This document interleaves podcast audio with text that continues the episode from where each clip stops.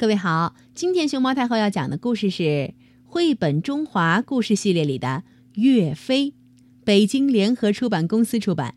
关注微信公众号和荔枝电台“熊猫太后摆故事”，都可以收听到熊猫太后讲的故事。你们都听说过岳飞吗？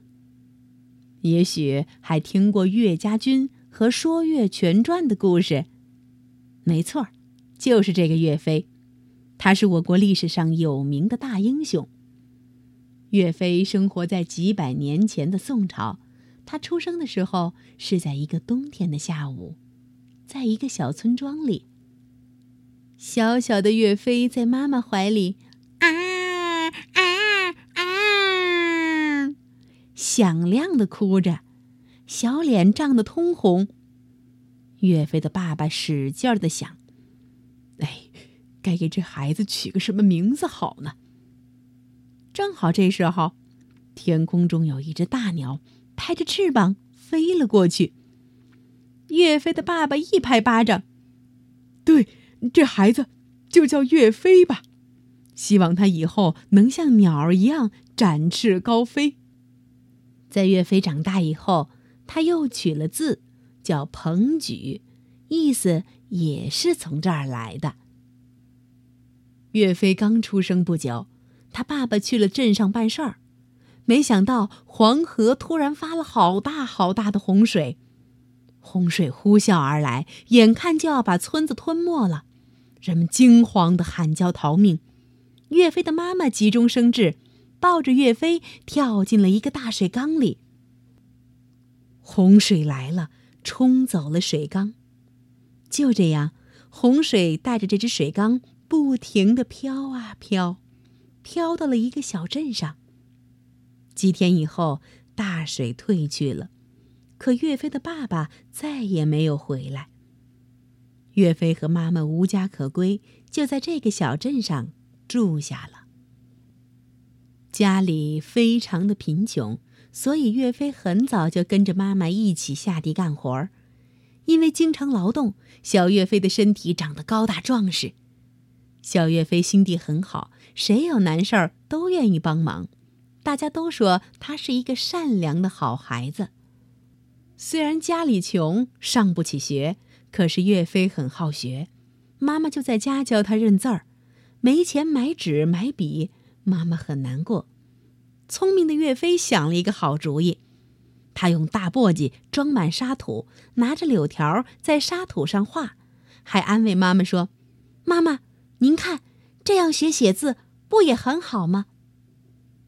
于是妈妈每天用柳条在沙土上教岳飞写字，岳飞学的可用心了。后来他的字写得好极了。岳飞非常喜欢看书，喜欢学习，从书中知道了很多知识。他还特别爱看打仗的书，想长大以后做一个大将军，带领一支军队去保家卫国。要当大将军可不容易，不仅要学文、懂得兵法，还要练武，有一身高超的武艺。为了实现理想，岳飞拜了一个武林高手周栋做老师，向他学功夫。当时岳飞和好几个孩子，王贵、张显、汤怀都跟着周栋习武。刚开始的时候，大家都差不多。可是后来，岳飞越练越好，远远的超过了他的师兄弟。这是为什么呢？来讲一个小故事，你们就知道了。有一年冬天特别冷，一大早就下起雪来，窗外北风呼啸，几个孩子都缩在热被窝里不想起床，只有岳飞，时辰一到就起了床。穿戴整齐就要出去练武，汤怀他们在床上迷迷糊糊的喊岳飞说：“天这么冷，今天别练了。”岳飞说：“练武一日不可懈怠，今天要是因为冷就不练了，明天又会有别的借口，这样下去是学不好功夫的。”岳飞拉开房门，刺骨的寒气扑面而来，可岳飞毫不犹豫的就走出去了。他在纷飞的雪花中活动了一会儿身体，就舞起剑来。师傅周栋看着在雪地里舞剑的岳飞，欣慰的点头。在我的徒弟中，岳飞将来肯定成就最大，最有出息呀。时间一年年过去，岳飞长大了。在他十五六岁的时候，他已经练成了一身好武艺，学得一身好兵法。这时，北方的金人南侵，宋朝的军队节节败退，国家处在生死存亡的关头。岳飞决定要加入军队，保家卫国，把金人打回去。岳飞要去投军，他最舍不得的就是母亲。岳飞的母亲深明大义，他对岳飞说：“没有国，哪儿有家？如今国家危亡，正是男儿报国之时。”临行前，岳飞的母亲在他背上刺了“精忠报国”四个字，希望他能牢牢的记住这种爱国的精神。母亲的话鼓舞着岳飞。岳飞投军后，很快因为作战勇敢升到了秉义郎，后来更因为屡立战功当了将军。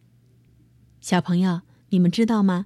岳飞是南宋著名的军事家、战略家，是一位抗金英雄。